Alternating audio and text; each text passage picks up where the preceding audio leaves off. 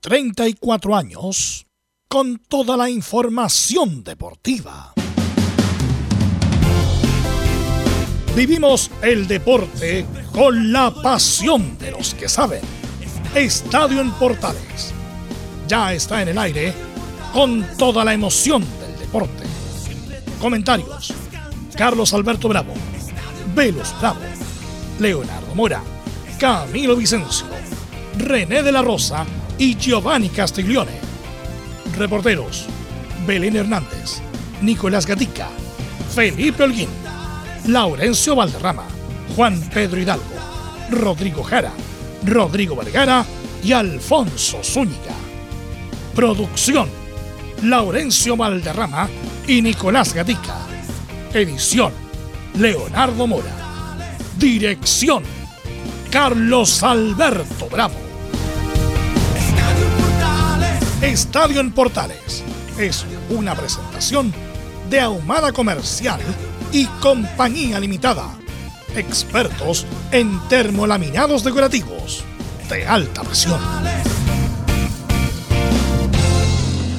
Hola, hola, ¿qué tal? Buenas tardes. ¿Cómo le va? Bienvenida, bienvenido a la edición central de Estadio en Portales, correspondiente al 18 de abril del 2022. La U, la U sigue de mal en peor, no hay mejoría. En la UC no pueden con el trabajo de Paulucci. Hay rumores, a lo mejor, que podría dejar el cargo el técnico de Universidad Católica. En un excelente partido, Colo Colo gana Cobresal 2 a 1 y es puntero inclusivo por diferencia de goles. Hoy se cierra la décima fecha del fútbol chileno. Unión Calera con O'Higgins en Sausalito, en Viña del Mar, y a las 18 Ñublense con el conjunto Oricielo. O'Higgins decía con Unión La Calera. Bien, esto y mucho más en la presente edición correspondiente a este día 18 ya de abril del 2022. Vamos de inmediato con la ronda de saludos. Vamos de inmediato con Nicolás Gatica que nos va a contar todo el lado B del excelente partido que jugaron ayer entre Cobresal y Colo Colo. Nicolás Gatica, buenas tardes. Sí, buenas tardes a todas las sintonías Estadio en Portales. Claro, decir que en el equipo de Colo Colo eh, no estaban tan felices por el triunfo, porque las declaraciones de Quinteros y de Daniel Morón iban, iban hacia otro lado, hacia el sector de la NFP o más bien para el que programa, así que no disfrutaron tanto del triunfo. Vamos a escuchar justamente esas declaraciones incendiarias tanto de Quinteros como de José Daniel Morón. Perfecto, esto y más nos va a contar en Nico Gatti y el informe de la U como con René, perdón, con Felipe Holguín que nos cuenta todas las novedades ¿Es verdad que por 400 mil dólares eh, no se va todavía el Chago Escobar, mi estimado Felipe Holguín? Muy buenas tardes, Carlos Alberto. Gusto en saludarlo a usted y a todos los oyentes de Estadio en Portales que nos escuchan a esta hora de la tarde. Sí, bien lo dice usted, 450 mil dólares es lo que vale la indemnización para que se vaya Santiago eh, Escobar eh, de la Universidad de Chile. Ya lo estamos desmenuzando en el informe del día de hoy porque tendremos declaraciones donde también le preguntan al respecto si va a seguir al mando del cuadro azul y, además, entre otras cosas, eh, eh, Carlos Alberto. Esto y mucho más en Estadio en Portales. Perfecto, muchas gracias. Y se viene el clásico Católica Colo Colo, no remonta Católica, Paulucci prácticamente en la cornisa. Belén Hernández nos cuenta las novedades de Universidad Católica. Sí, muy buenas tardes, don Carlos Alberto, y a todos los que nos escuchan hasta ahora. Claro, hoy día vamos a estar revisando esta nueva derrota que dejó el partido de, la Universidad Católica ante Huachipato y las declaraciones que dejó también el técnico Cristian Paulucci posterior a, ese, a esa nueva derrota. Así que esto y más en Estadio en Portales. Ok, muchísimas gracias. Todo lo que pasa con los equipos de colonias y más nos cuenta como siempre don Laurencio Valderrama. Laurencio, buenas tardes. Muy buenas tardes para usted, don Carlos Alberto, y para todos quienes nos escuchan en Estadio en Portales Edición Central. En esta ocasión estaremos con el informe de Palestino y, el lamento de Gustavo Costas que eh, él siente que Palestino perfectamente le pudo ganar a la U. Seis partidos sin ganar sumó el cuadro árabe. Vamos a estar con las reacciones del técnico argentino y también de César Bravo, que vive la otra cara de, la moneda, porque con el triunfo ante la Serena es puntero junto a Colo Colo. Estaremos con las reacciones también de César Bravo. Estimas en Estadio en Portales. Buena campaña de Bravo Unión Española y de inmediato con nuestros estelares. Don Camilo Vicencio, ¿cómo le va? Buenas tardes. Muy buenas tardes, Carlos, para usted y todos los auditores de Estadio en Portales. Y quería destacar la asistencia, la masiva asistencia de, mm, del público a los estadios, a los equipos grandes, eh, denominados grandes, como Colo Colo, 30.000 personas, la Universidad de Chile, 16.000, y en los partidos anteriores, Católica también cerca de 10.000, 12.000 personas. Así que, por lo menos en los, en los equipos grandes, una masiva asistencia. Así es, siempre los equipos grandes. Vamos de inmediato, está por ahí don René La Rosa. ¿Cómo está don René? Buenas tardes. ¿Cómo está? Buenas tardes, don Carlos, a todos los oyentes de Portales y a todo el equipo. ¿Cómo está usted? Andaba en Dubái, me contaron, ¿no? No, no, no, nada, aquí lo reunión en Santiago nomás. ok, muchísimas gracias. Siempre gato escuchar a don René La Rosa que está de vuelta con nosotros. ¿Qué tal, Bre Velus? ¿Cómo te va? Muy, pero muy buenas tardes. ¿Aló? ¿Está por ahí Velus o no? No, no está en este momento Carlos. Perfecto. Entonces vamos de inmediato con los titulares que lee Nicolás Ignacio Gatica López. Claro, y comenzamos con la décima fecha del campeonato que tiene Colo Colo y Unión como punteros con 20 puntos. Curicó Unión alcanzó el tercer lugar con 16 tras vencer por 2 a 0 a Antofagasta en la granja. Ñublense también tiene 16 unidades y podría recuperar el tercer puesto si suma en su partido de hoy ante el copero Everton a las 18 horas. Por su parte, Cobresal, Guachipato y O'Higgins era la zona de clasificación a torneos internacionales. Justamente el cuadro celeste visita Unión La Calera este lunes a las 20.30. En la parte baja, precisamente La Calera y Antofagasta están en zona de descenso directo.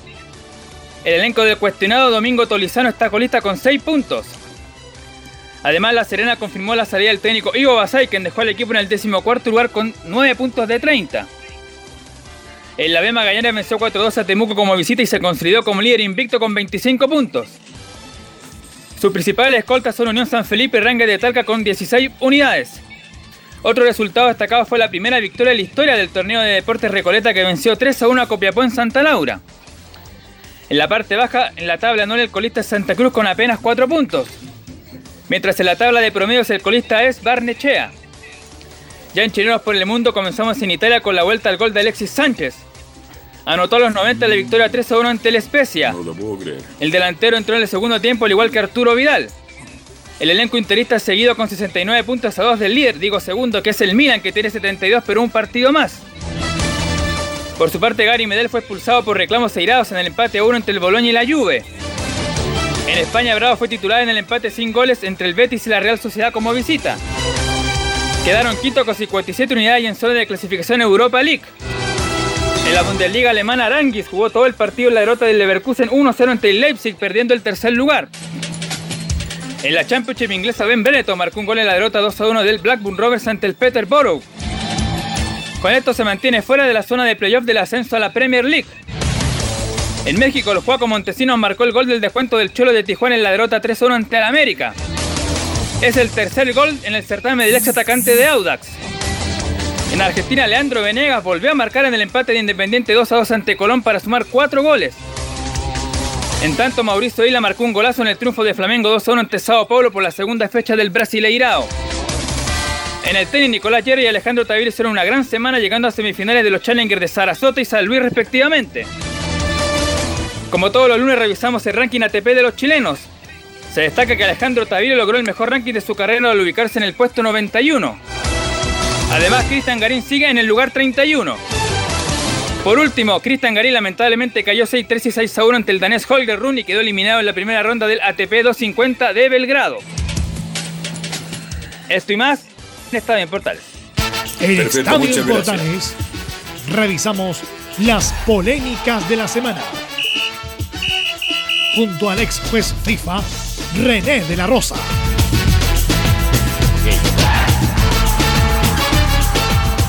Bueno, ya estamos con René de la Rosa y antes de ir al detalle de las jugadas polémicas, eh, porque ha pasado mucha polémica con los árbitros, la verdad yo no le creo a nadie, ¿ah? Eh, ni lo uno ni lo otro, ni la determinación que tomó Milat para salir del paso, para no caer en el paro de los árbitros, y también esta facción de los árbitros que también obviamente se arreglan entre ellos para permanecer en los cargos. Si justamente una de las medidas fue que eh, retomaran los 12 árbitros que estaban despedidos. Así que la verdad no da confianza a ninguna de las dos partes, la verdad. Y le quiero preguntar, lisa y llanamente, sin miedo, René, eh, ¿qué te ha parecido todo esto, lo que, bueno, desde que la última vez que hablamos hasta ahora, con todo lo que ha pasado con los árbitros, con esta comisión temporal, con la salida de Castrilli y con lo que han hecho los árbitros también como medidas de presión, René?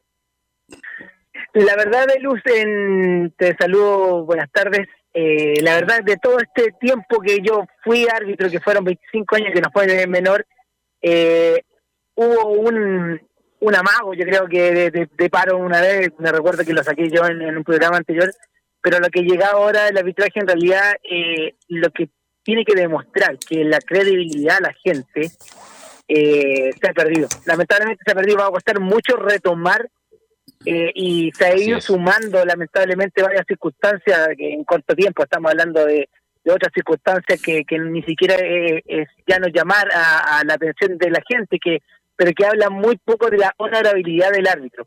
Yo creo que en eso se ha caído mucho en el sentido de la presidencia los que han estado en el comité y es cierto eh, tampoco han ayudado mucho las actuaciones de los árbitros y la credibilidad yo creo que no se puede perder como el respeto tampoco. Así que es un hecho muy lamentable, lo soy de, corazón lo digo, sea quien sea eh, que esté en la comisión, pero recordemos que eh, el comité de árbitros es uno solo, eh, hay gente de por medio, hay familias de por medio, y todos sufren, no no solamente el fútbol, el árbitro también sufre y su familia, así que yo lo siento por eso, por eso, porque despedir a una persona joven que tiene toda la proyección y después retomar, re, reasignarle sus labores, yo creo que es beneficioso para todos.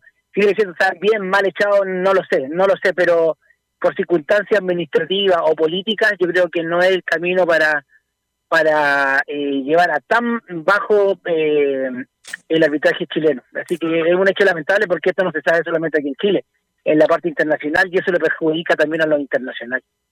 Ahora René, quedó, ¿cómo quedó el...? Bueno, hay una, la mayoría firmó y estuvo a favor de esta medidas de presión para retomar el estado anterior, pero ¿cómo está la interna del, de la comisión? No solamente la comisión, sino que del, de los árbitros que están, comillas, federados y sindicalizados, René.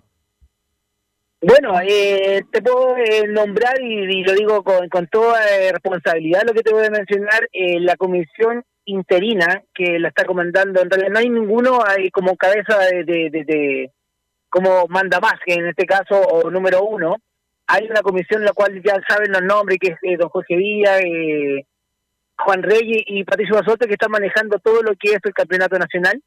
Eh, lo que sí va a llegar, y ellos lo saben, que al momento de asumir su esta comisión interina, que va a llegar algún un renombre, en el sentido sin desmerecerlo a ellos, pero va a llegar una persona con que en renombre que va a ser el, número uno, pero yo creo que la verdad... Eh, después del Mundial? Tobar después del Mundial, ¿no? Puede ser eh, Roberto, puede ser Bascuñán, si que va al Mundial como va, esperar que llegue, que eh, yo creo que eso va a pasar, estar esperando eso. Eso es lo que están esperando y yo creo que toda... no está mal, no está mal lo que hacen, pero yo creo que si anda bien, capaz que se quede toda esta comisión y solamente llegue un personaje que puede ser de renombre, que puede ser algún FIFA. Patricio cumple con todas las normas para ser fija va y estar en la comisión, pero se requiere el asistente, no fue árbitro, así que eh, a eso hay un estatuto, hay unas normas las cuales se tienen que seguir y siempre eh, lo que están en la comisión tienen que haber sido árbitro FIFA e internacional y como árbitro, no como asistente. Así que ahí hay una cláusula la cual no, está cumpliendo. Bueno, o sea, ha habido muchas notas periodísticas también estos días, el fin de semana, que también Jorge Osorio, bueno, como está Leninaf, Jorge Osorio Jorge Osorio también está como en la sombra de esta comisión o, no es tan así, René? No, eh, te doy con, con, todo el derecho y como René de la Rosa, no, eh, Jorge no, no, está involucrado en la comisión. Eh, interina no, no está manejando nada, nada, solamente las comunicaciones que, que deben existir como ex compañero con Patricio, pero no, no influyen nada de las designaciones. Esto lo está manejando Patricio, don Juan Reyes y Jorge Díaz. Ellos están manejando lo que es primera, primera B, segunda y B cadetes también, que no deja ser menor. Bueno, eh, esto estará hasta esta comisión temporal, provisoria, interina, como quieran llamarle, ¿hasta cuándo, René, más o menos?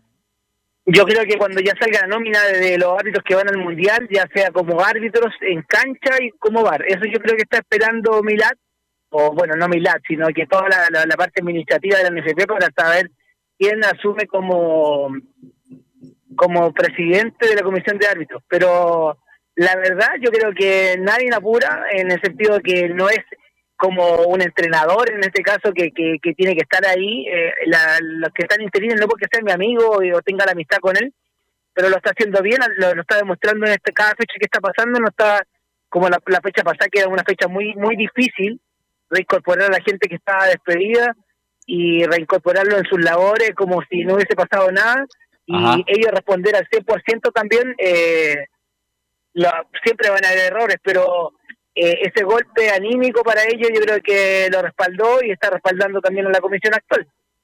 Oye, René, la, última, la última, ¿se quedó alguien con Castrilli en el sentido de, apoyarlo como soporte para los denuncias que vienen? ¿O se quedó solo Castrilli y todos arrancaron? No, no, no. Eh, creo que te voy a ser sincero y te lo voy a hacer súper directo, Velus, y para que siente la gente, eh, él destaca en Chile y se va a quedar por bastante tiempo es lo que tengo entendido yo, y bueno, los que salieron con él, yo creo que están eh, unidos con él en el sentido de ya sea algo legal o no, la verdad no me atrevería a decir tampoco más allá. Pero no, Castrilli está acá en Chile, se va a quedar por bastantes meses, tengo entendido. Eh, así que yo creo que la parte administrativa con la NFP todavía está vigente. Ok. Bueno, René, gracias por este, estas palabras, por bueno tu apreciación, siempre importante. También estás metido nuevamente en el mundo del arbitraje, así que era muy importante conocer, después de todo el escándalo que hemos vivido en estas últimas dos semanas. Bueno, vamos a las polémicas, René. Eh, vamos al partido Colo-Colo Cobresal. Eh, está la expulsión de Costa, un planchazo. Yo creo que no hay nada que hablar ahí, René de la Rosa, ¿no? Sí, pero eh, tuve la oportunidad de ver todos los partidos que, que, vamos a comentar ahora. Y Camargo es uno de los jugadores que yo cuando arbitraba era el que más pegaba. Y ayer recibió recibió todo, todo, todo. Si un pelotazo iba mal desviado, iba a pegar a, Camargo. Así que no, pero dependiente, independiente de eso, eh, correctamente la decisión de Felipe estuvo muy acertado solamente en una acción que vamos a hablando más adelante, la cual eh, anduvo muy bien Felipe González eh, eh, la apreciación eh, dio la evaluación del pisotón de Costa porque con los tomeroles de en la altura de la rodilla, así que para mí correctamente expulsado Costa eh, por esa sanción a Camargo. Ok, em, hay también una expulsión a Villalba, pero aquí está la polémica, pero hay una falta previa no cobrada a Camargo. Sí, a em, Camargo también. René, entonces, ¿está bien no cobrar la falta y posteriormente está bien la expulsión. Cuéntame el, ritmo de esa jugada. Bueno, vi, eh, eh, para que más o menos la gente grafique, que la jugada fue en campo propio, en el, sentido, perdón, en campo contrario de, Camargo, que fue una entrada por detrás que perfectamente podría decir hasta para tarjeta, pero lamentablemente Felipe estaba tapado y tampoco fue ayudado por su equipo. Ahí estamos en, en desacuerdo con lo que es el trabajo en equipo y posteriormente pasan muchas jugadas, no podría haber vuelto atrás porque recordemos que el VAR interviene cuando las jugadas terminan en gol, en gol, no en expulsión, ni amarilla, ni sanción disciplinaria. Ya. Efectivamente, Felipe no pudo ver esa sanción que perfectamente podría ser amarilla, eh, o alguna sanción un poquito más fuerte, porque como estaba eh, jugándose y como tenía eh, equilibrado el partido Felipe, pero lamentablemente si uno ve la imagen, lo tapa un jugador, pero tampoco ahí el trabajo en equipo fue el más óptimo. Y ahí posteriormente una jugada, dos jugadas, tres jugadas, cuatro jugadas, y ahí sale la expulsión y lamentablemente eh, para el equipo de Cobresal eh, no, no fue sancionar la, sanción de Acamargo, que perfectamente podría haber evitado esta expulsión, pero y ahí vengo ahora a la expulsión. La expulsión está correcta. Está correcta. Está correcta, él, está correcta. Lo que no está correcto, lo que mencioné yo anterior, haber dejado continuar continuar el juego porque iba justo lo tomó un jugador de de Colo Colo en este aspecto, no sé quién, lo tomaba y iba con clara opción de, de ataque, así que eso fue la única crítica de, pero la expulsión eh, corresponde según el reglamento y, y, no tenía doble lectura, pero lamentablemente a veces uno quiere hacerlo lo más correcto para que no llegue más agresión, en el sentido que no vaya a, a pasar a mayores, y lamentablemente detuvo el juego y detuvo también una acción de un posible ataque. Perjudicado. Cobresal entonces por René de la Rosa, porque si cobra esa falta a Camargo, no ocurre lo que pasó después con Villalba. Se da cuenta Por que. mismo, y usted, mismo. Claro, y usted dice los asesores. ¿Dó- ¿Dónde estaba Cuñán como cuarto árbitro? ¿Dónde están los asesores de, del, No, después pues, del en partido? línea Fue una falta clarísima, fue clara, clara. Era para cobrarle y siguió, siga, siga, y viene la expulsión de Villalba. Ahora le pregunta a usted, don René, lo de Villalba está bien expulsado porque abre demasiado la mano, ¿es por Está bien esa? expulsado, eso está diciendo. ¿Ah? Sí, Está no, bien expulsado. correctamente. ¿Cómo está, don Carlos? Lo veo ¿Qué con tal? alto ánimo, Buenas tardes. Eh, ¿Cómo está? Buenas tardes. Sí, efectivamente, eh, pero le recuerdo que el VAR ahí no tiene que intervenir en nada, porque el VAR está para como eh, solamente para ayudar al árbitro en, ese, en el aspecto, recordémonos siempre, el VAR no tiene que estar, no es una ayuda televisiva para el árbitro, sino que es la jugada específica. Recordemos siempre que para gol, en este caso expulsiones, pero no, no meritaba para expulsión, pero sí lo que yo destaco, don Carlos, que efectivamente Julio Bascuñán está para eso, Julio está para ayudar a Felipe, para sacarlo de, de su error, o si no vio en el campo visual de él, ayudarlo, si para eso el cuarto. Y ahí el trabajo del equipo no no no, no, No comparto con, con lo de Bascuñán. Bueno, eh, esas son las dos polémicas antes del partido de Colo Colo con Cobresal que arbitró Felipe González, que también estuvo muy, muy activo, René, en lo, todo lo que pasó en la crisis de los árbitros estas últimas dos semanas. Vamos al partido de Guachipato con la de hecho- Católica, de hecho, René. Sí, Sí, cuéntame. sí, sí. No, no, que Felipe fue uno de los de la comisión de también de acuerdo con Mirata, así que como bien lo dices tú, estuvo bien activo en, este y también sirvió como vocero también en, el sindicato cuando en forma interina también. Recordemos que todavía no hay no se asume ningún presidente del sindicato, no hay nadie, ninguna cara visible, solamente una comisión.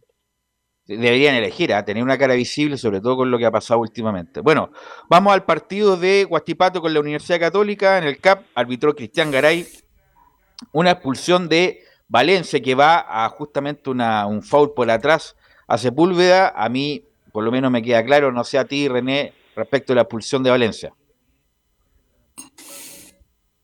Te voy a ser sincero, Velus, vi el partido entero y en la, en, la jugada, en la jugada en sí, en, en vivo, se ve efectivamente que Valencia como que se lanza sin tener ninguna precaución contra el rival, imprudente como por decir algo menos.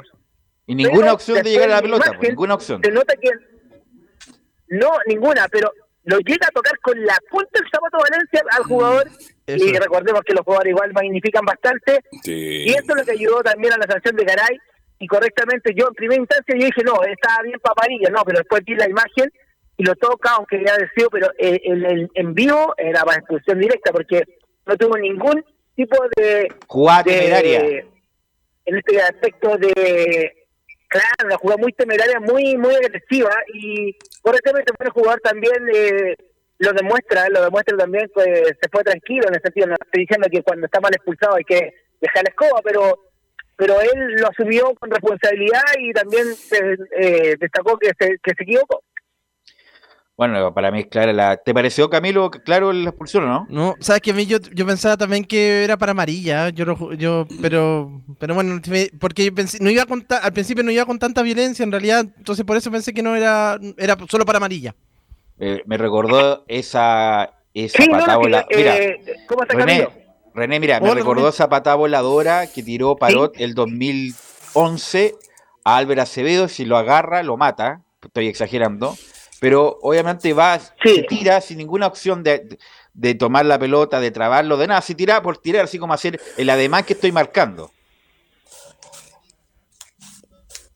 Es que por Sí, eh, recordemos que, bueno, no recordemos, sino que hay jugadas las cuales marcan mucho, eh, eh, es muy impactante la, la, la jugada y, y, bueno, recordemos que siempre las reglas están eh, defendiendo la integridad del jugador y en este aspecto esas jugadas son como muy temerarias, muy muy agresivas, que no tienen ningún eh, grado de, de tener cuidado con la integridad del rival, así que no, está bien, esa es la línea que, que, se quiere, esa es la línea que siempre se ha debido seguir y ahí no podemos dejar a un jugador en, el campo juego si esa es la vara.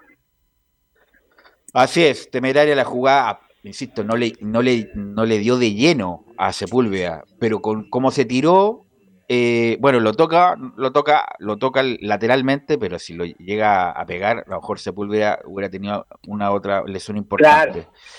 La otra jugada, mira, no, no, no lo teníamos en pauta, René, pero tampoco a mí me quedó claro el gol anulado a Palestino. No sé si lo viste, el, primer tiempo. Pensábamos que había sido mano de Benítez, que efectivamente le tocan la mano, pero eh, no tiene ninguna intención de tocarla con la mano porque incluso estaba caído. Cobran un oxay anterior al inicio de la jugada de Palestino. No sé si lo tiene en mente. Cuando estaba sacando el portero. El, el gol de Palestino, René. Sí, eh, a ver, eh, Belu, recordemos, en, así como tú me graficas la jugada, fue el juego antes y después hay una mano en el área que... No, no, no, es que yo pensaba... pero termina en gol.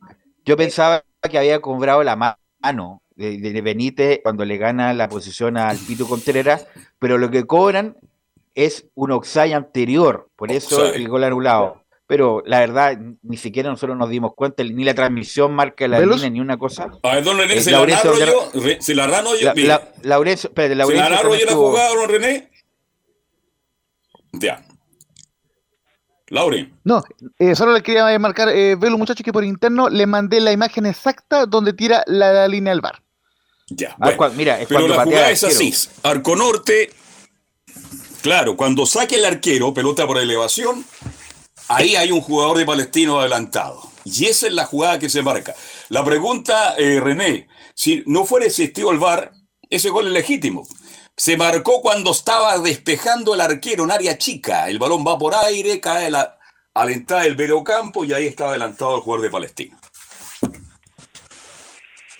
Sí, como bien lo dice usted, don Carlos, a veces el, la tecnología, como lo hemos mencionado en varios programas y vamos a seguir de adelante, eh, afecta, eh, beneficia, perjudica lamentablemente para algunos equipos, pero lo importante, lo importante es que si era fuera de juego anterior a esa jugada, eh, está correcto. En realidad no hay un tiempo, no hay una fase, por ejemplo, lo que sí hay una fase, lo que mencioné yo anterior con la jugada de Camargo, estoy volviendo un poquito atrás. Si hay una jugada, dos jugadas, tres jugadas, ya se enfrió, como se puede decir. Se puede enfriar se puede, ya no se puede volver atrás en el sentido que si alguien le sopla. Pero en este aspecto, perfectamente, la jugada de Camargo, eh, estoy, eh, y voy a graficarla, voy a volver a después la jugada que estamos comentando. Perfectamente si lo hubiesen avisado con anticipación a Felipe que hubo una falta antes de la expulsión, en el sentido que eh, cuando se está desarrollando el juego, perfectamente se puede dar vuelta atrás. Y también se hubiese, hubiese sido creíble porque fue falta. Pero en este aspecto, hay un fuera de juego y si termina en, termina en gol y termina en gol o hay una sanción anteriormente, ¿ven? efectivamente ahí se requiere, recordemos el VAR, siempre o termina en gol punto, o, hay una mano, o hay una expulsión, siempre tiene que ir. El punto, René, es que la gente en el estadio no cachó nada que estaban cobrando y la transmisión televisiva tampoco la dieron en su momento, o sea, prácticamente en el desarrollo del partido nos tuvimos que dar cuenta que había Oxay y que no era mano de Benítez. Entonces, bueno, ese no, no pasa en Chile, pasa en muchas partes del mundo. Bueno, bueno, pero en, definitiva el árbitro del partido estuvo bien en haber cobrado la anulación del gol porque en la jugada de origen había un Oxay de Palestino. Bueno, René, eh, ¿algo más muchachos para preguntarle a René antes de cerrar con él? Camilo. No, por acá ninguna no, bueno, René, te quiero agradecer esta, estos minutos que estuviste con nosotros en la sección estrella de Estadio en Portales, en la polémica de la fecha, así que nos escuchamos próximamente, nos escuchamos el miércoles, René, muy amable como siempre. Sin ningún problema, saludo a todo el equipo, a todos los oyentes y nos estamos comunicando el día miércoles si es lo quiere. Que estén muy bien, buenas tardes. Gracias, René. Vamos a, mm, vamos a ir a la pausa, Emilio, y volvemos con todos los informes del fin de semana.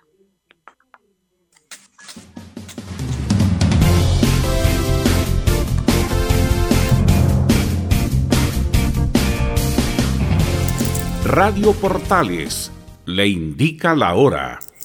13 horas 59 minutos. Reparación laboral.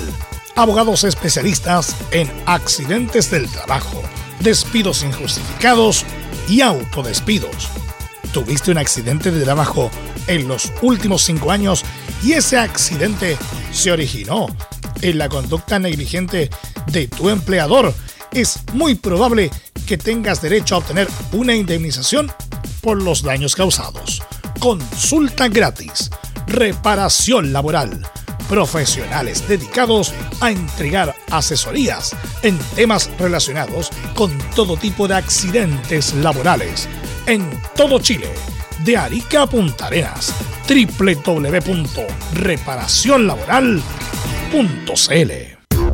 ¿Quieres tener lo mejor y sin pagar de más? Las mejores series de televisión, los mejores eventos deportivos, equipo transportable, películas y series 24/7. Transforma tu TV a Smart TV. Llama al 973-718989. Twitter arroba panchops. Visita www.radiosport.cl, el sitio web de la Deportiva de Chile.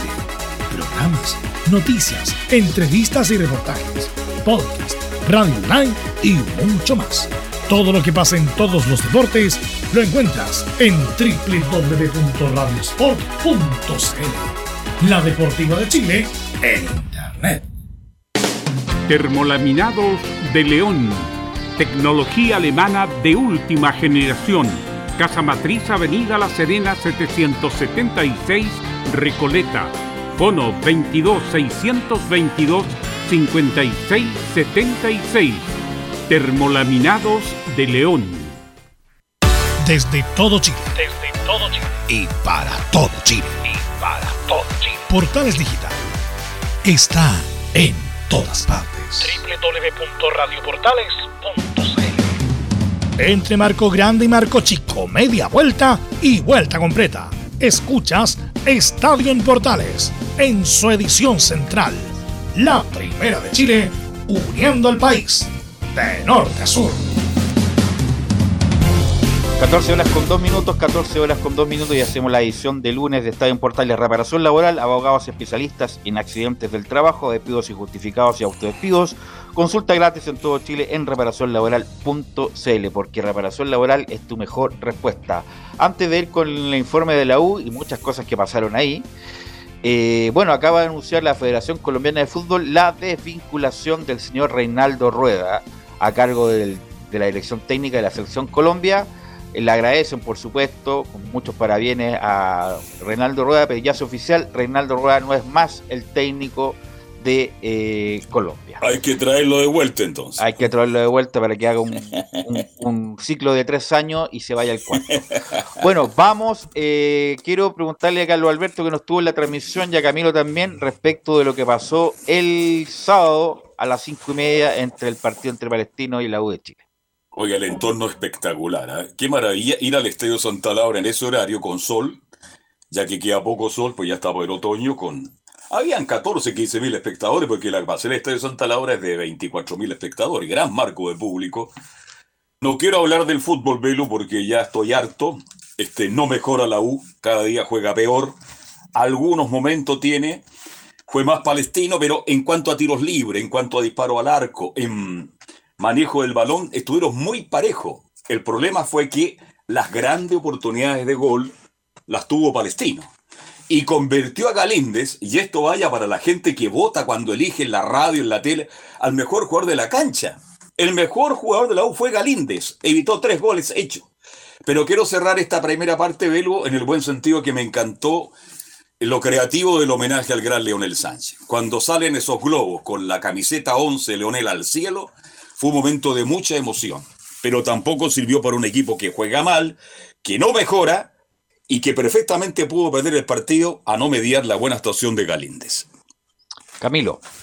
Sí, a mí me parecieron los primeros 20 minutos del primer tiempo muy buenos de, de Palestino, donde, donde presionó a la, a la U, tuvo bueno, la oportunidad del gol anulado, otras pelotas que pasaron ahí por, por el área, y después la segunda parte algo mejor a la, la U, tu- con más empuje ahí, eh, y que tuvo alguna, algunas, eh, algunas opciones como para haber logrado, como para haber logrado un gol en los minutos finales, recuerdo una cercana de, de Jason Vargas eh, por ahí, pero pero en definitiva fue. El Palestino al final terminó, terminó cansado, obviamente, el segundo tiempo, por el- ese medio campo con, con ya que ya tiene, ya tiene edad. Tiene Sí, no, de- Palestino el primer sí. tiempo fue superior a la U, pero sin Muy duda eh, este muchacho Escobar pone al Pito Contreras que fue desbordado, pero totalmente por Benítez y por eh, Fernández. Le hicieron un nudo, prácticamente le dejan ahí como paquete de regalo a, a Escobar y, y puso después a, a Sadi para, a Sadi, para marcar y ayudar a, al Pito Contreras. Lo de la U ya es patético, no sé qué está esperando, bueno, debe estar esperando la U eh, a, armar o a amarrar a alguien para que se vaya a Escobar, que ya no resiste análisis. Yo creo que fue una muy mala idea eh, haber traído a, a Escobar. Y desafortunadamente, eh, en las últimas horas ha habido mucha, mucho ruido en Twitter por una celebración que hace Junior Fernández, que incluso sale en redes Ah, sociales. No sé quién le aconseja Sí. a que lo, que lo expongan en redes sociales, sobre todo un jugador que ha jugado tan mal por la U, que ese día jugó muy mal.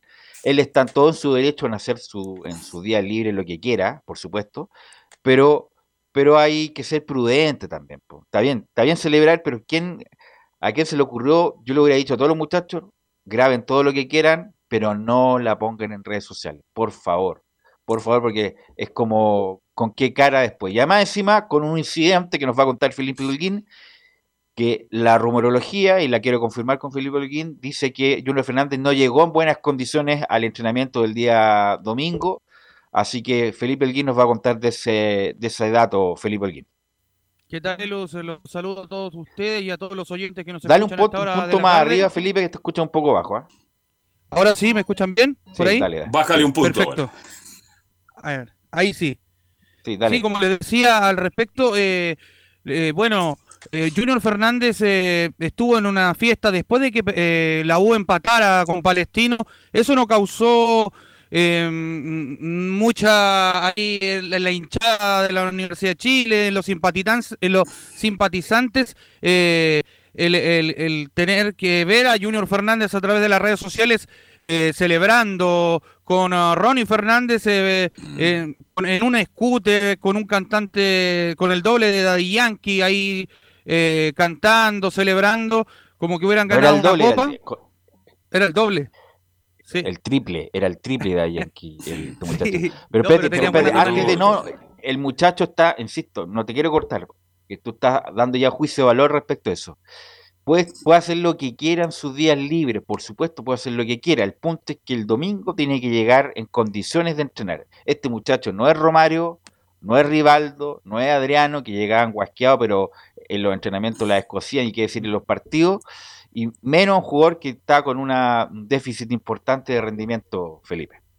Sí, el tema es principalmente, Belu, muchachos, que al día posterior, ya después de que fuese este partido, la U el día domingo tenía que entrenar y hacer el trabajo regenerativo, eh, pero ahí fue donde ya eh, lo que rebalsó el vaso, podría decirlo yo, porque eh, Junior Fernández no llegó en buenas condiciones, hay que decirlo.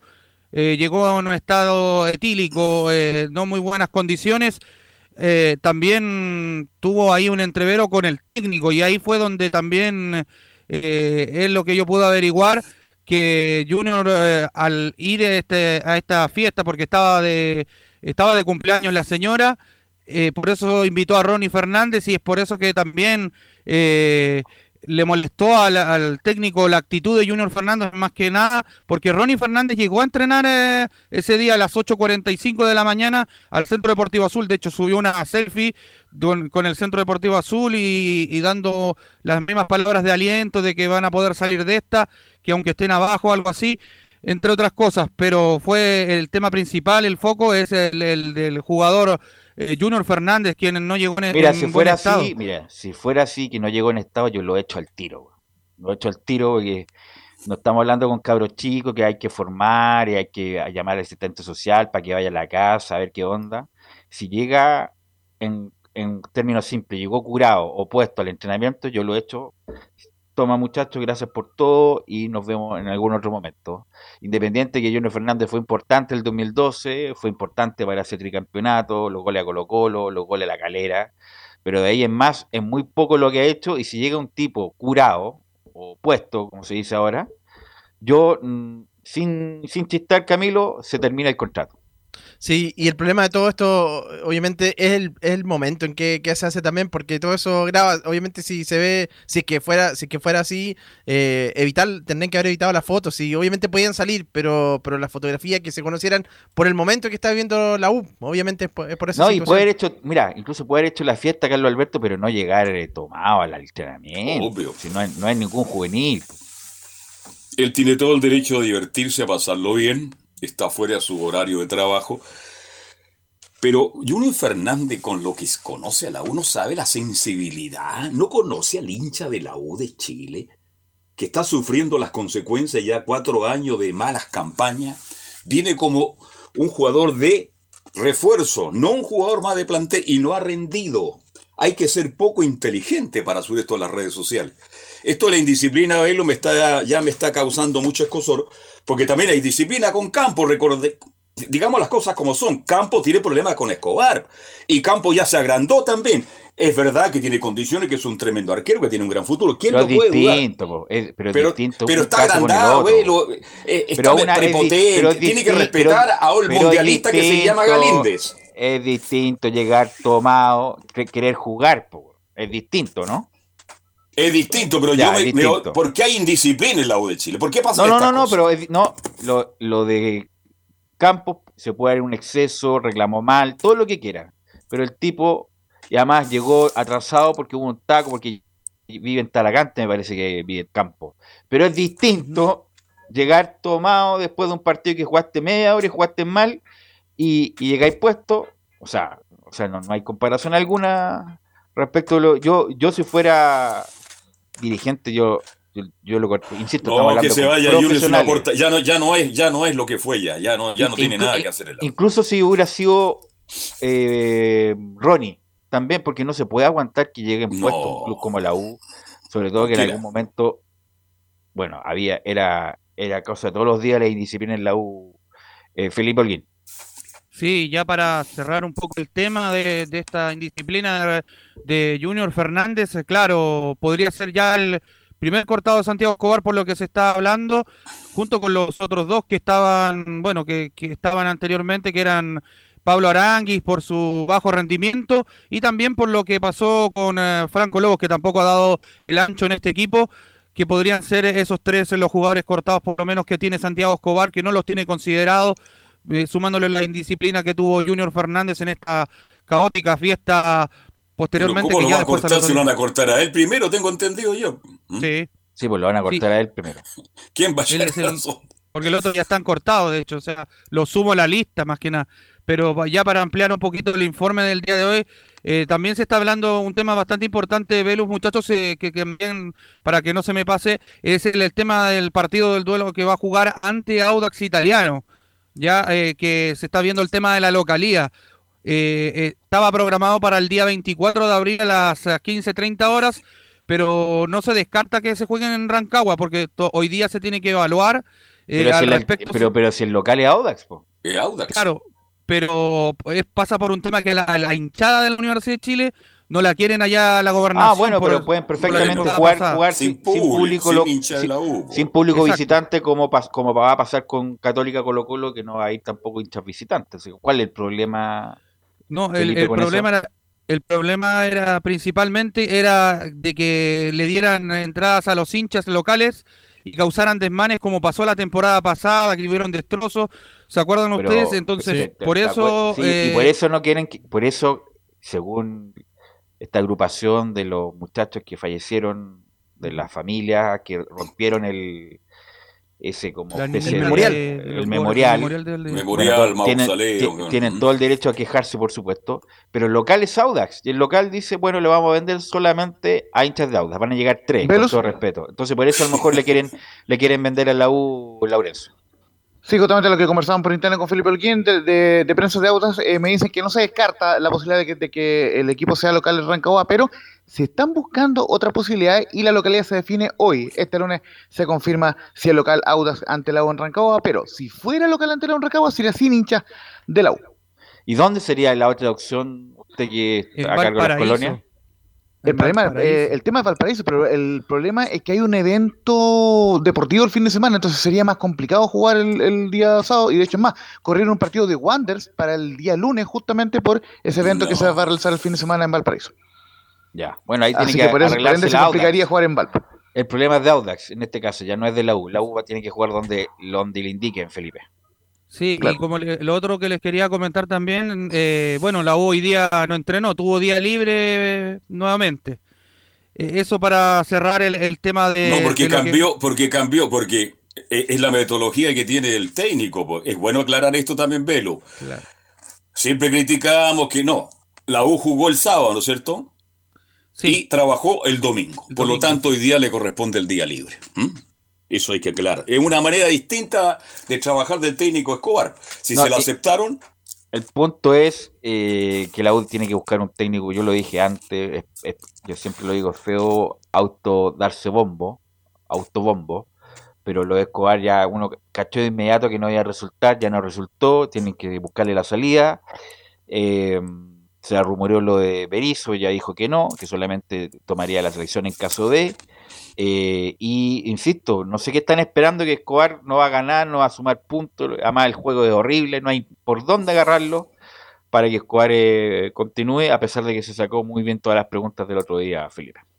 sí, ahí eludiendo como siempre las preguntas, pero bueno, para irnos de lleno con lo que pasó en esta conferencia de prensa, ya que nos dio el técnico Santiago Escobar al respecto, pasemos a revisar las primeras declaraciones donde dice, fue un partido más luchado y analiza el empate ante Palestino. Yo creo que fue un partido más luchado, más desde la fricción, desde la disputa, que desde el control de, juego de ambos equipos. Eh, 20 minutos iniciales donde el rival nos supera, eh, nos atacan mucho el sector derecho nuestro, nos estaban haciendo una superioridad numérica por ese sector.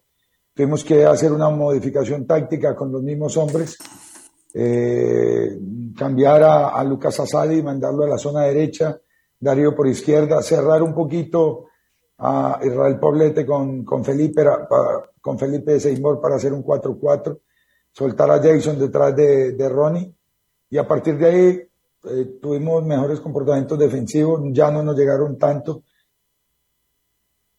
Ahí estaban las primeras declaraciones de Santiago Escobar, eh, muchachos, y la otra que tenemos también es bastante importante porque habla de que no quiere dejar a la institución de la Universidad de Chile, quiere seguir al mando del cuadro azul. Pasemos a revisar la número 4 donde dice, no voy a abandonar el barco.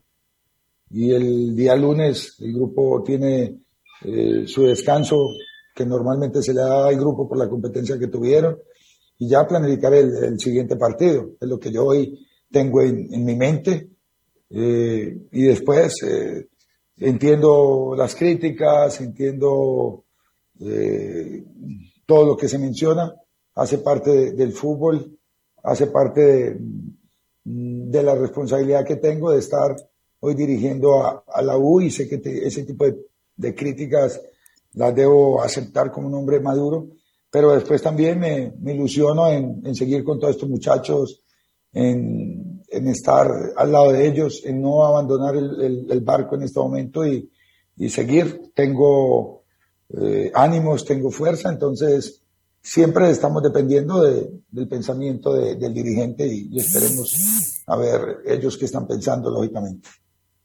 Bueno, también la polémica suscitada que tiene que ver con cuestiones de medios también es lo de Fernando Felicevich, que hubo letreros de por medio, Auber y Felicevich, me imagino que no fue espontáneo eso, ¿ah? por nada es espontáneo ese tipo de cosas.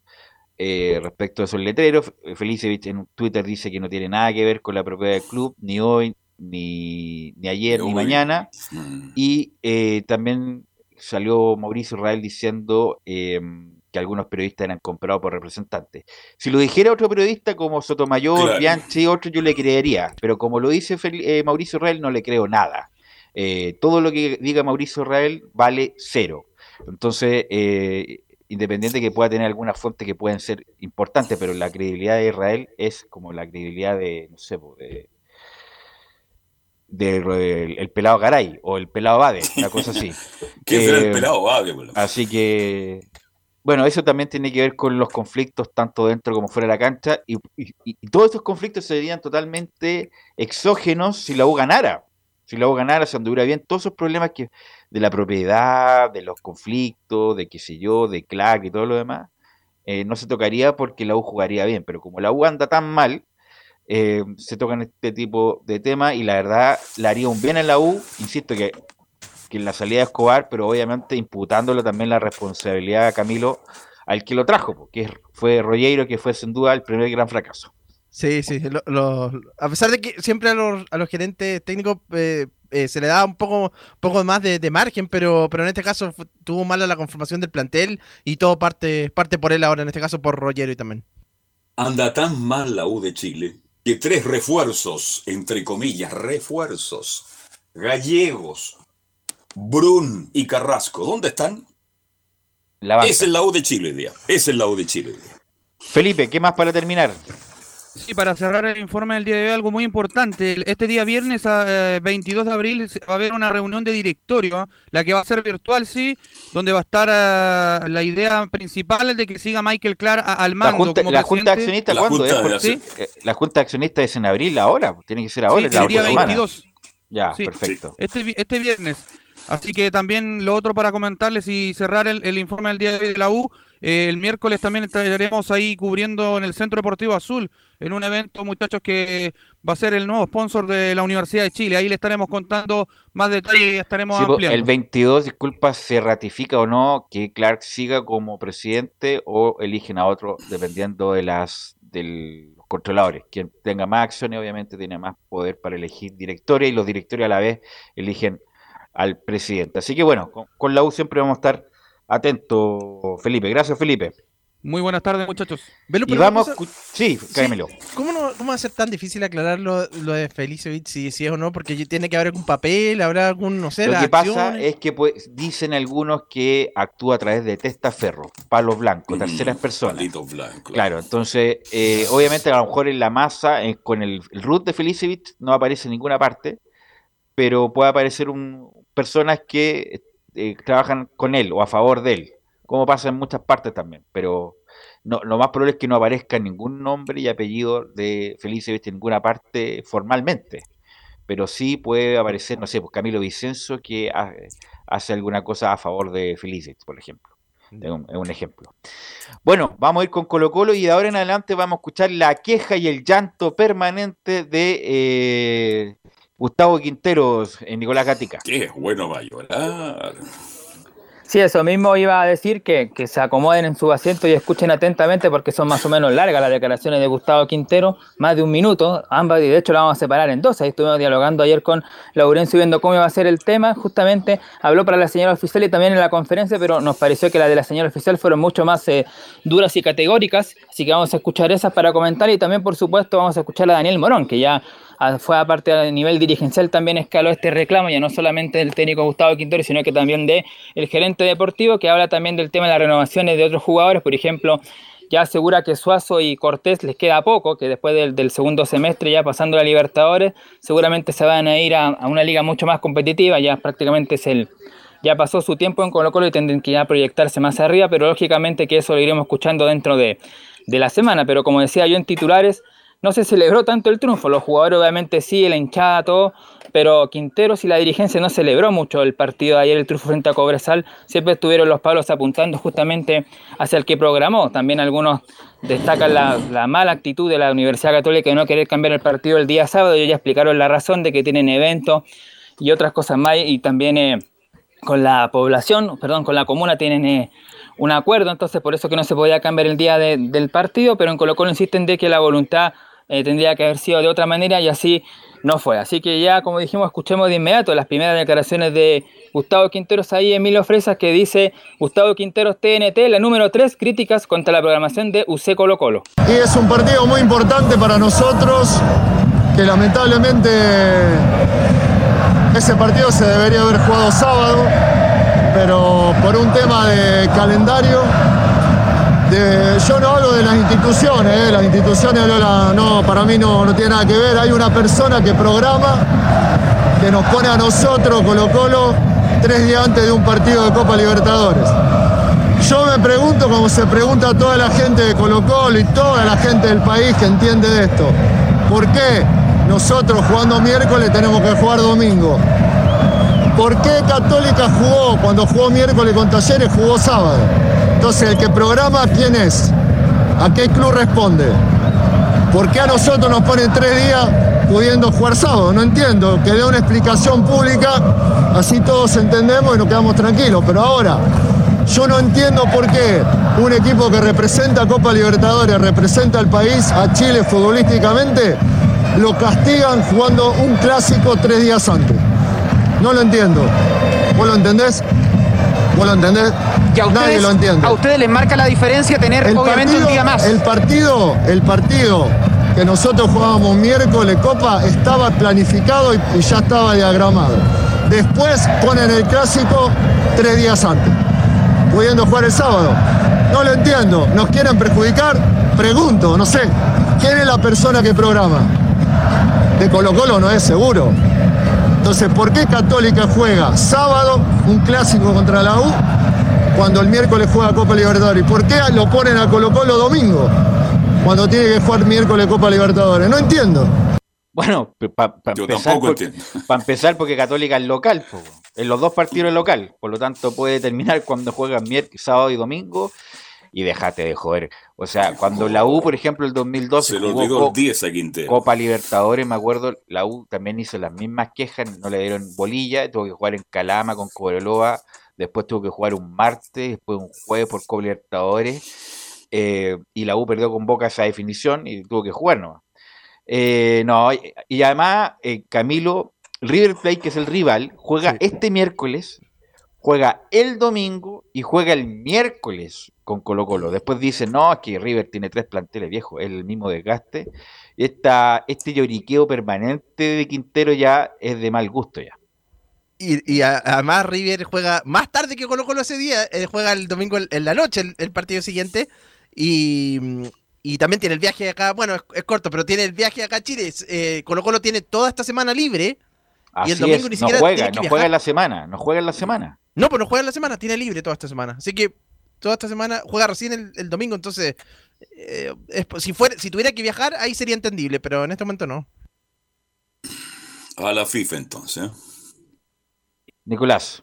Antes de escuchar la segunda parte de Quinteros, claro, esta es la programación de River, juega el miércoles 20 a las 18 horas ante Talleres, rival copero también de la Católica, luego el domingo 24 a las 18 horas ante Atlético Tucumán, luego el miércoles 27 a las 20 horas con Colo Colo y cierra esta, esta dos semanas de programación el próximo domingo, perdón, el próximo sábado, 30 de abril, el día y horario por definirse el partido entre contra Sarmiento, así que son cuatro partidos que tiene River en dos semanas, un poco la diferencia con Colo Colo. Y ahora sí escuchamos la número 4 también de Gustavo Quinteros TNT, críticas contra la programación de UC Colo Colo, la número 4. No se olviden que nosotros jugamos después de la eliminatoria, menos de 48 horas, nos pusieron un jueves, jugó Marte, Chile, jugó Soazo, viajó Costa, jugó eh, Cortés, y en vez de ponernos viernes nos pone jueves.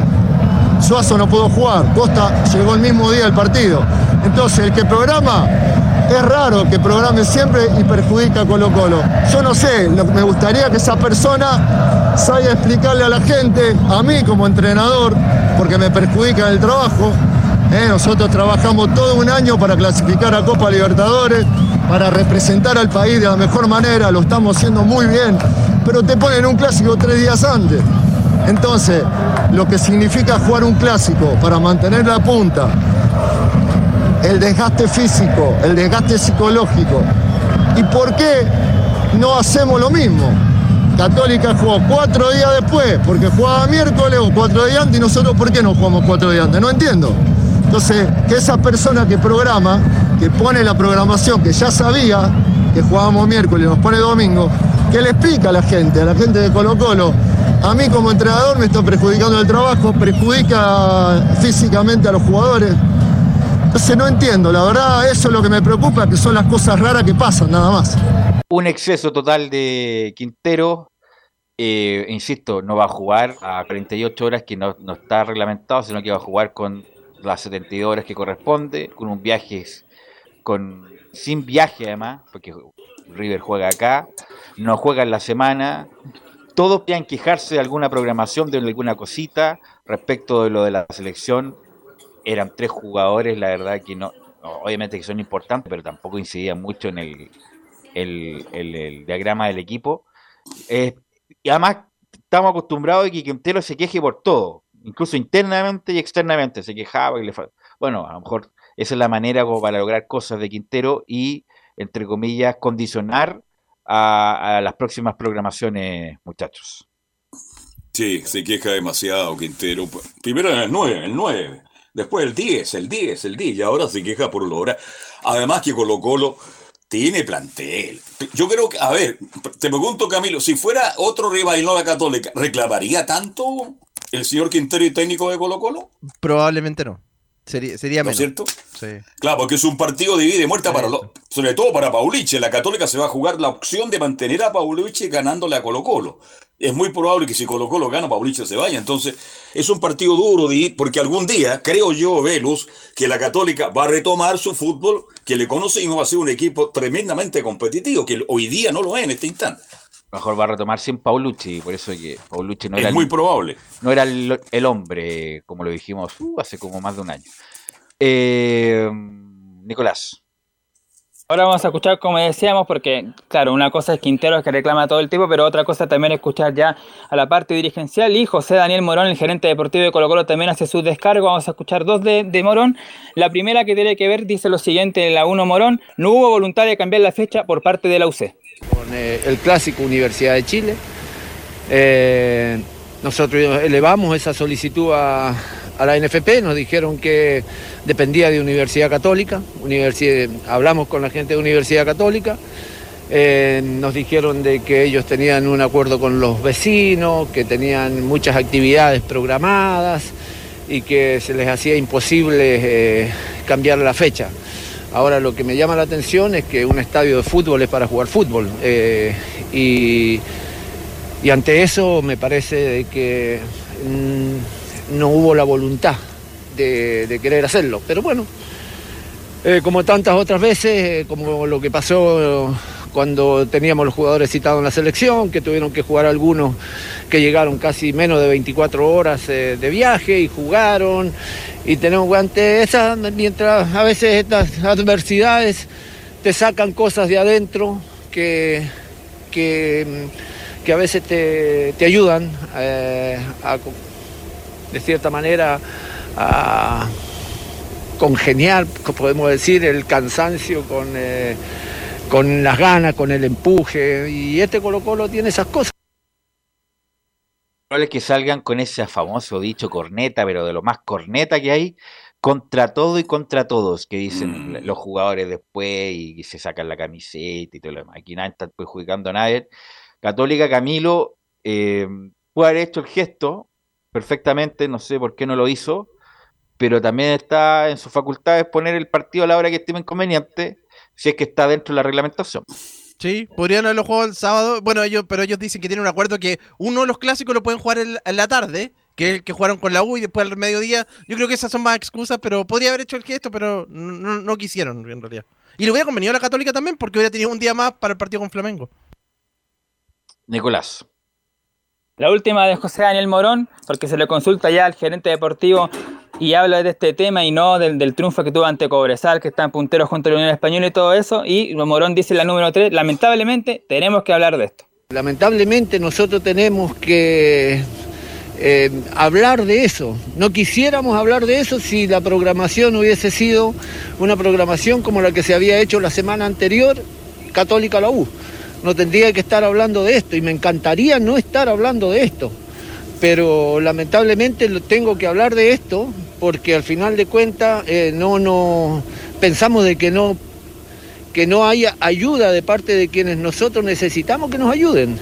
Eh, porque cuando a mí me piden un jugador, y como ahora me ha llegado una carta del señor Cajigao pidiéndonos que los clubes estemos eh, ayudando a la selección sub-17 y sub-20 con los jugadores, y nosotros tenemos muchos, y que nos piden para el proceso y que lo entendemos, tendremos que en algún momento eh, decir, eh, mirar para adentro, mirar para nuestra casa. Eh, porque, claro, nosotros damos, damos, damos, o sea, ponemos una mejilla, ponemos la otra y volvemos a poner la otra. Discúlpenme lo que le voy a decir, somos unos pelotudos.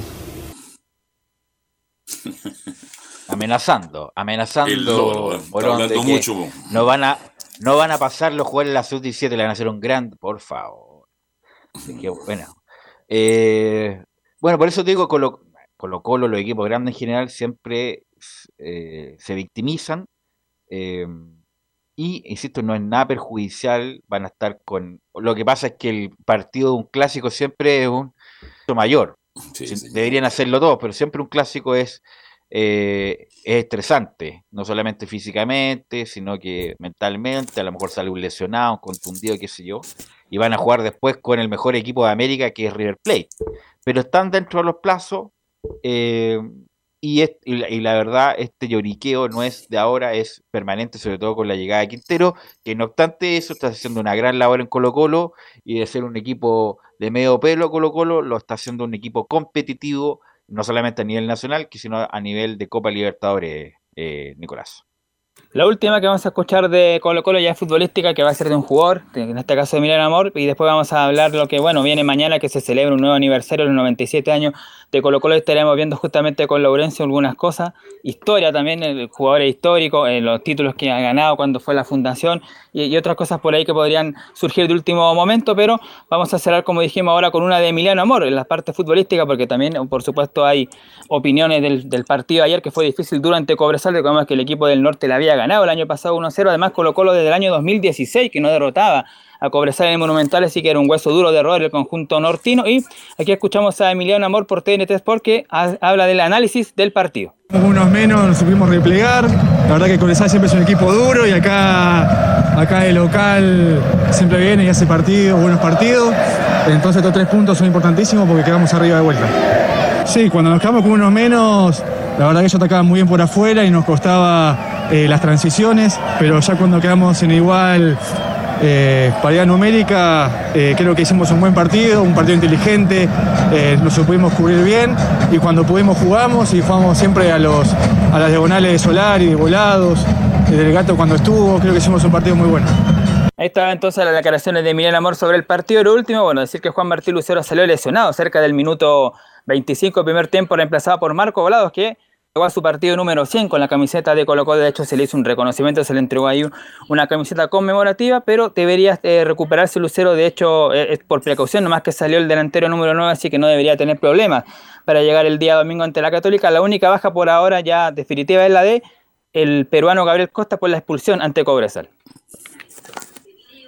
Ok, vamos a tener toda la semana para obviamente preparar ese partido tan importante, que es la, debe ser la última opción de la Católica para por lo menos pelearla y Colo Colo de escaparse definitivamente de la Católica prácticamente sin posibilidad de que lo pille, por lo menos la Católica. Vamos a ir a la pausa, mm, Emilio, y volvemos con la, con la Católica y con las colonias.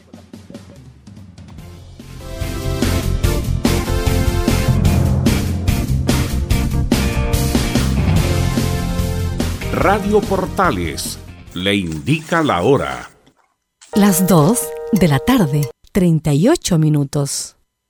Lleva al siguiente nivel tus eventos, ceremonias, conciertos y potenciando tu audiencia con DS Medios. Servicio de transmisión de TV en circuito cerrado y vía live streaming HD. Tecnología de punta y un equipo profesional nos permiten realizar transmisiones sin cortes y con la más alta calidad. Cotiza ya ingresando a www.dsmedios.cl. Visita www.radiosport.cl, el sitio web de la Deportiva de Chile.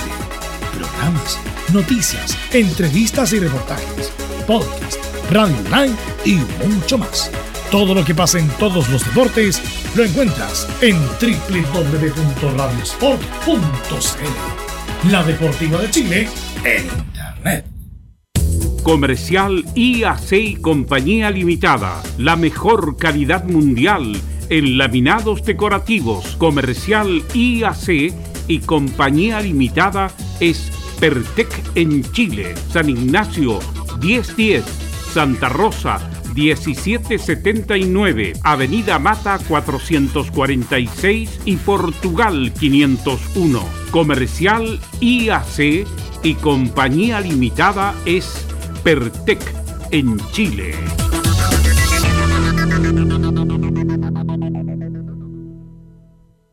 Desde todo Chile. Desde todo Chile. Y para todo Chile. Y para todo Chile. Portales Digital está en todas partes. www.radioportales.cl Un acercamiento electrónico a todo lo que pasa en el fútbol. Escuchas Estadio en Portales en su edición central. La primera de Chile, uniendo al país de norte a sur.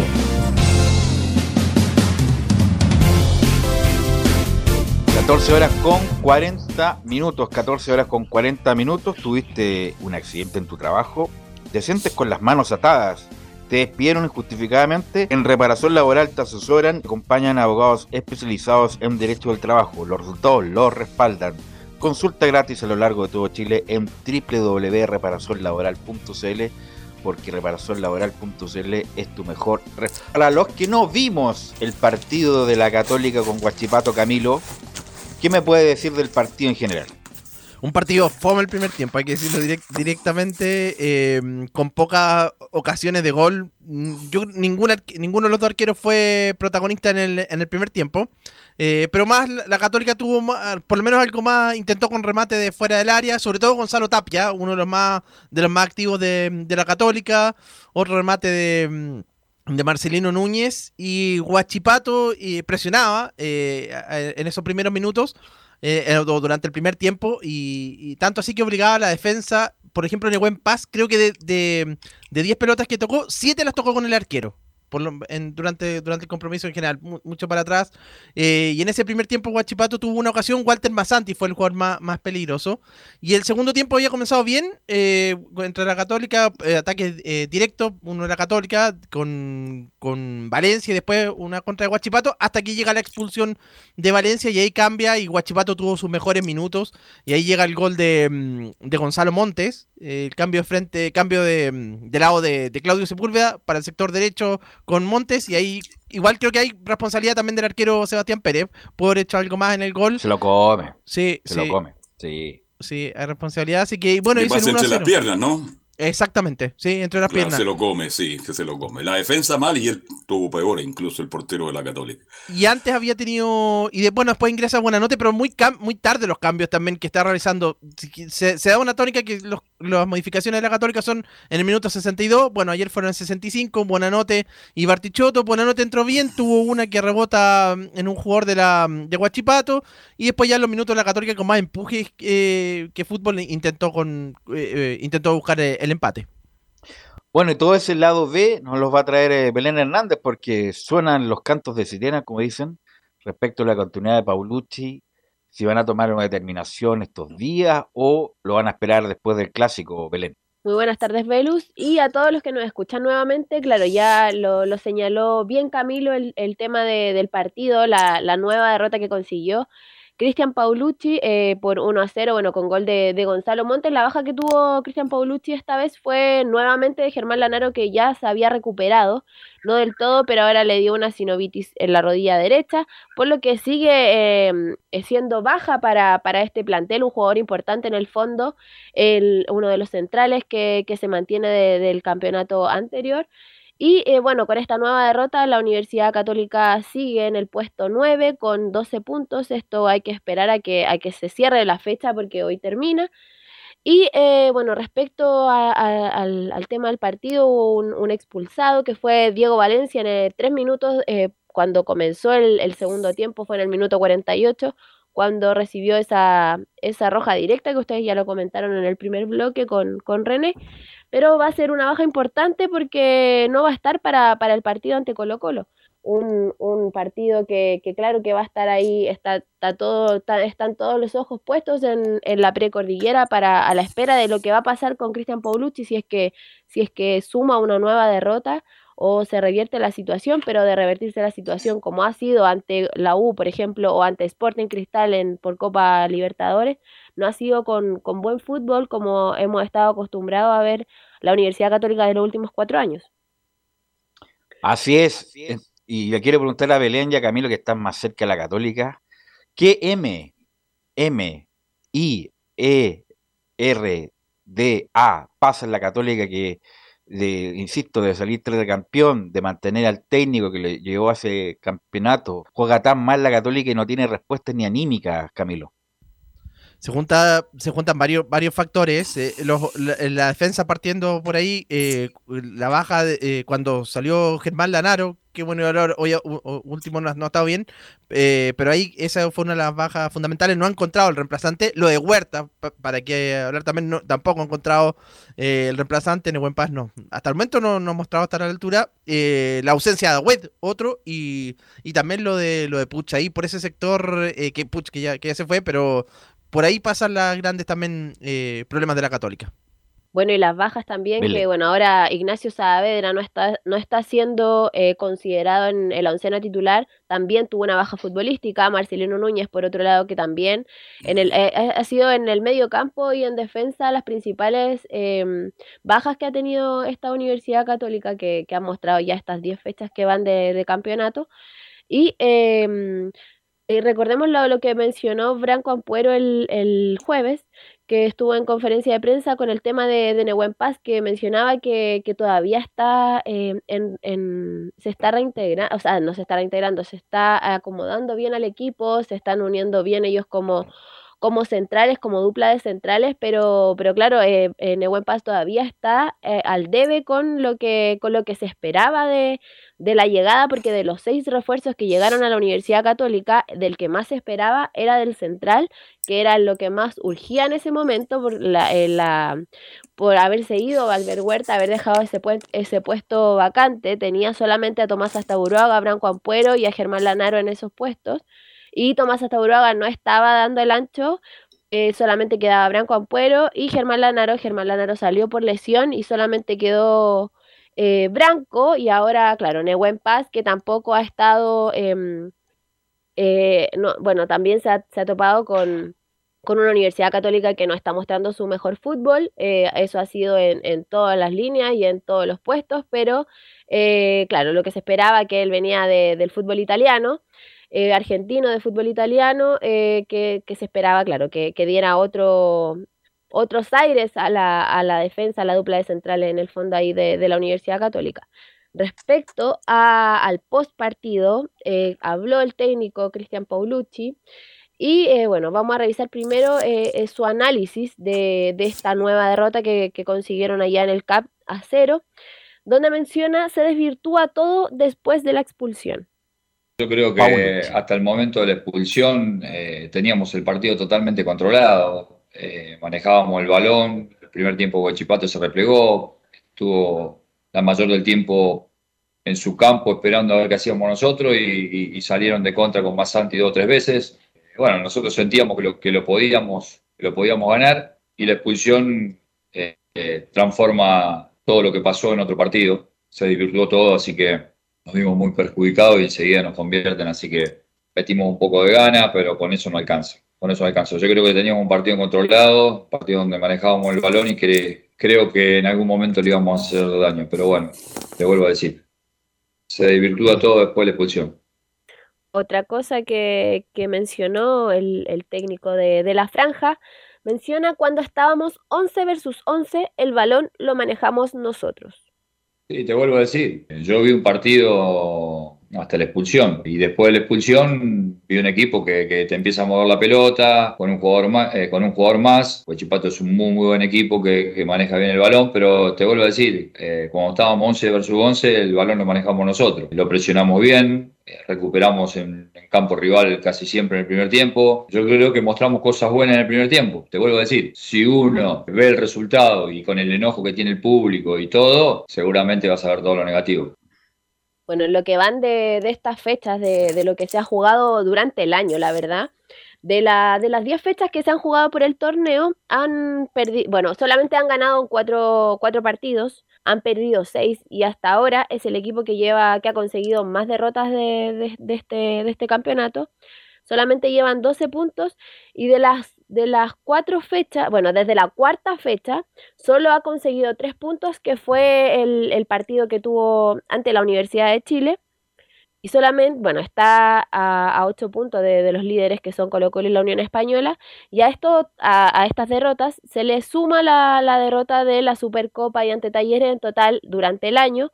La Universidad Católica ha jugado 13 partidos, de los cuales solamente ha ganado 5, y ayer sumó la octava derrota de lo que va de, de la era Cristian Paulucci en este año bueno, a todo lo contrario a lo que ha sido eh, de cuando tomó el equipo ante, ante el Audax italiano, cuando se fue Gustavo Poyet. Y eh, que claro, ahí, ahí fueron puras, fueron, fueron puros triunfos, puras alegrías, y ahora está viendo el, el lado amargo de, de este. En otro momento, esta- Belén, Camilo, eh, Paulucci no estaría, no estaría ya en, en San Carlos. No sé cuál, cuál es la demora o cuál es que están esperando para sacar a Paulucci. Porque, bueno, tuvo ese resultado positivo en Copa Libertadores, pero yo creo que, y a pesar de que tiene un grupo abordable, en el campeonato difícilmente le veo que tengan chances con Colo Colo, que va- lo más probable es que sea el campeón. Y no hay mejora, y con esta cantidad de derrotas que nos indica Belén, en otro momento ya habría un cambio ya.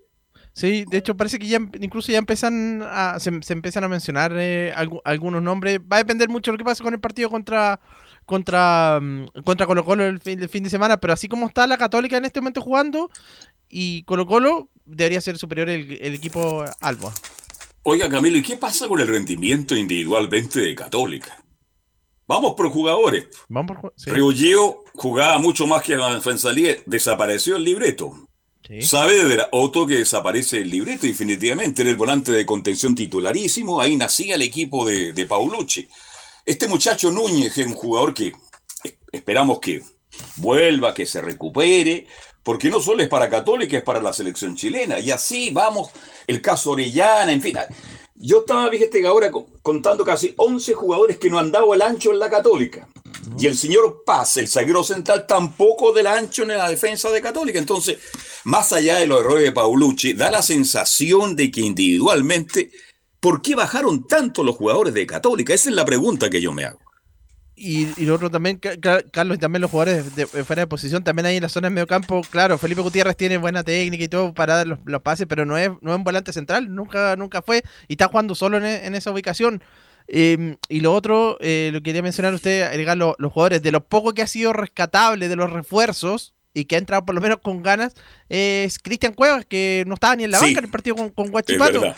Sí, Mm, no estaba es ni en la verdad, banca. es verdad. Ahí Sí. hay otro punto ahí. Creo que de los refuerzos eh, es, es el único, El porque decente. entró. Mm. Sí, después volvió a entrar Assad ayer en los últimos minutos, pero no, definitivamente no, no ha rendido nada tampoco.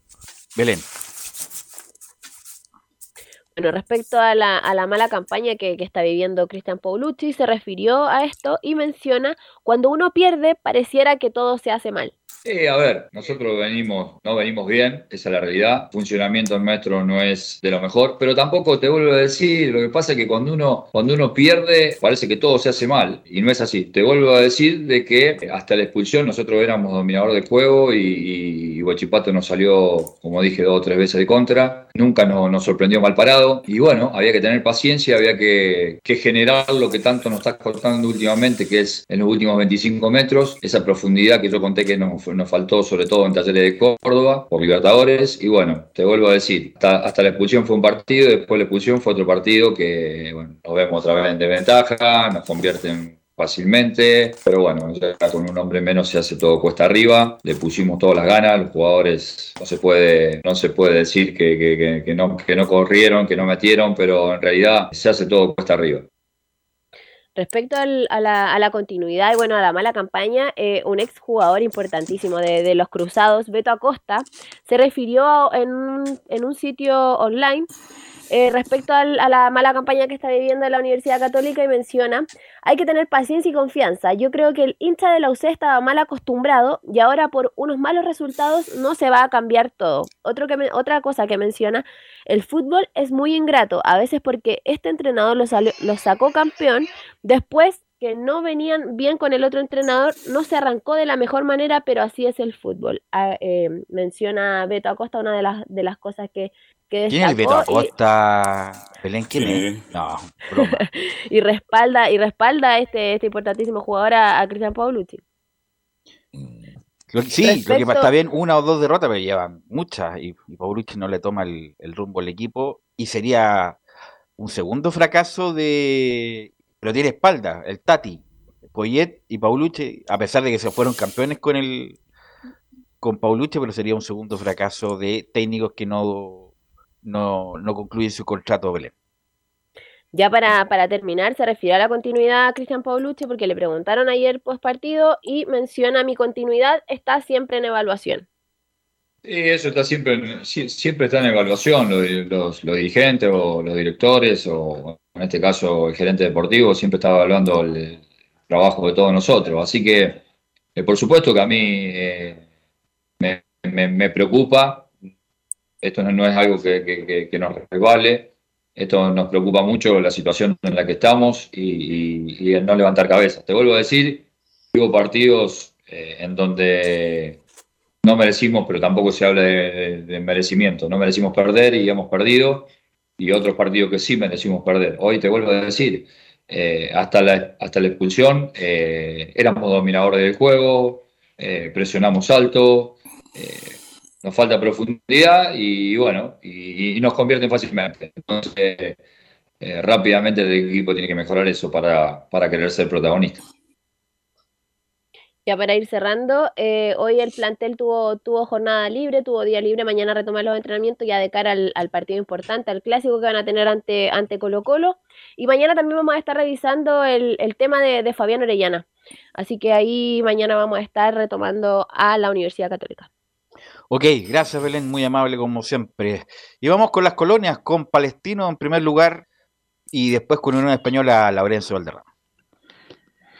Sí, justamente, Velus, eh, bueno, eh, estuvimos ahí en la transmisión del día sábado, Palestino 0 con 0 ante Sí, la U. sí. eh, fue mm, un partido, lógicamente, con un sabor amargo para la gente de Palestino, porque eh, fue superior eh, a la U. El portero Galíndez, cuestionado o no en la U, tuvo cuatro tapadas clarísimas ante el cuadro árabe, incluyendo una a los 94, tal como pasó ante Curicó, que, que salvó una Galíndez ante Curicó. Bueno, esta vez también salvó ante Palestino, remate de Villanueva que lo salva el portero eh, Galíndez. Así que bueno, vamos inmediato con las declaraciones de Gustavo Costa, que eh, se refirió a eso y también al tema del bar, así que vamos a ir con esas dos.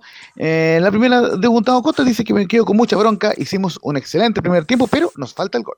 Y me quedo, la verdad, con mucha bronca, mucha bronca porque era un partido que, la verdad que primer tiempo hicimos un primer tiempo muy bueno, excelente, pienso.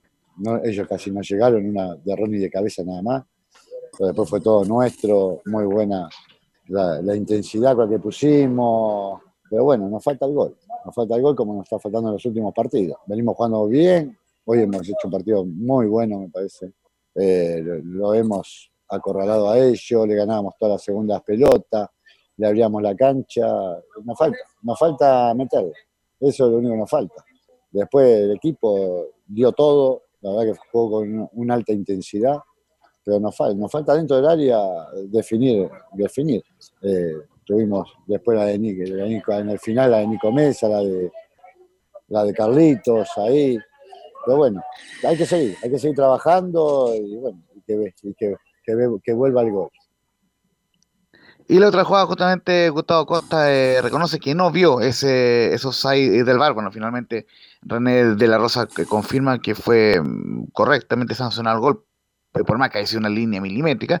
Y justamente se refiere a la número 03. No vi la jugada de los side, pero es el tercer partido seguido que el bar nos anula goles. Y la verdad, no, lo, no puedo hablar porque eh, no, lo vi, sinceramente, ahora no lo vi. Ahora digo, este es el tercer eh, partido consecutivo que, no, que el no- nos anula los goles. Pero bueno, sabrán ellos, ¿no es cierto?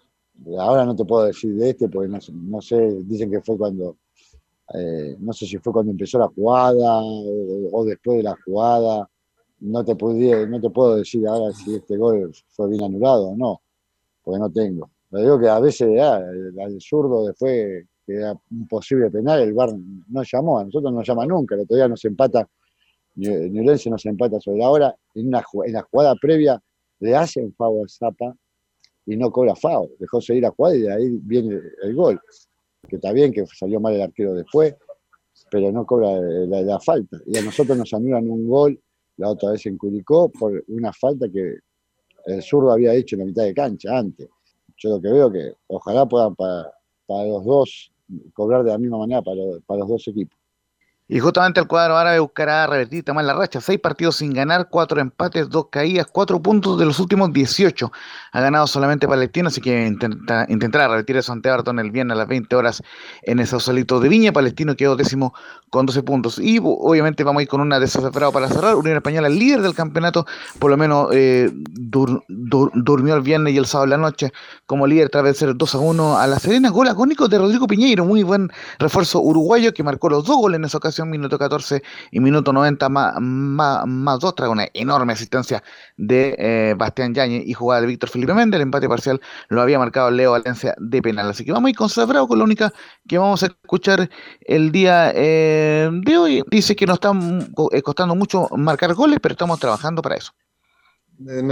como dice usted, nos está costando mucho. creo que nos creamos muchas ocasiones. Creo que en el primer tiempo tuvimos las ocasiones más claro nosotros que el rival, después se emparejó un poco y el último tuvo para ambos. Eh, si bien ellos no tuvieron ocasiones tan claras como la nuestra, pero, pero bueno, nos falta eso, estamos pasando por esa racha de, de no poder convertir una o dos más de las ocasiones que nos creamos, estamos trabajando para eso, estamos tratando de tomar confianza con los jugadores y que los jugadores por ahí puedan eh, convertir a la hora que, que se necesita y, y, sobre todo esa con la claridad que, que nosotros nos no, no, no ponemos dentro del área de rival.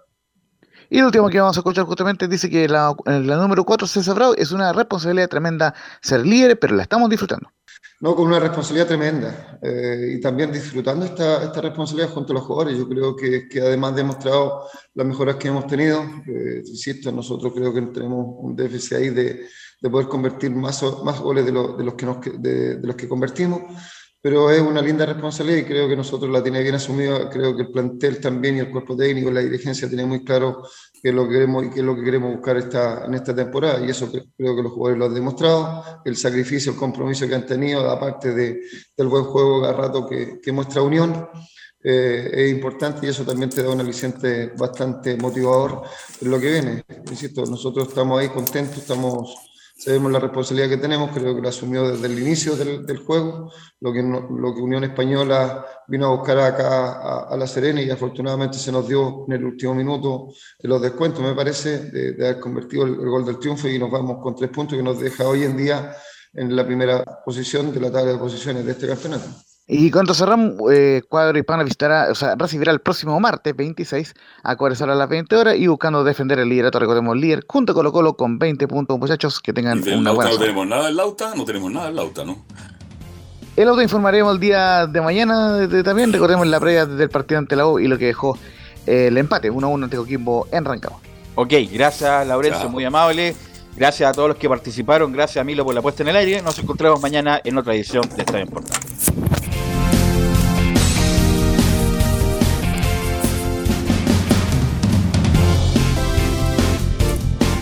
Fueron 90 minutos con toda la información deportiva. Vivimos el deporte con la pasión de los que saben. Estadio en fue una presentación de Ahumada Comercial y Compañía Limitada. Expertos en termolaminados decorativos de alta presión.